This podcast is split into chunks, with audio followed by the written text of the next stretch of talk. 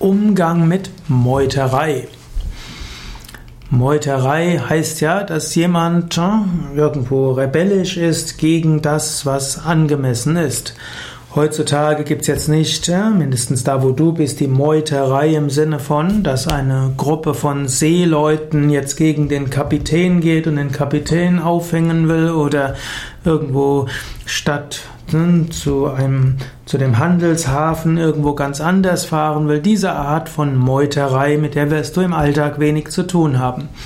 Aber Vielleicht bist du Teamleiter, Vorgesetzter oder Vereinsvorsitzender hm, und jetzt meutern die Leute. Du bist im Stadtrat und dann gibt es dann einige, die gegen das meutern, was vereinbart wurde oder gegen die Menschen, die gewählt wurden oder die sie eingestellt haben.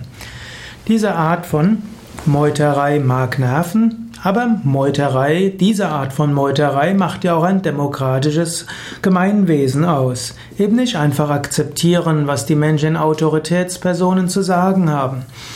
Wenn du in einer solchen Meuterei bist, dann ist oft am klügsten, zunächst einmal ein Treffen zu machen. Und jeder sagt, was er sagen will. Danach, jeder sagt seine Lösungen. Und danach überlegt man. Oft ist es klug, dann die Gespräche zu vertagen und ein andermal nochmals zu sprechen.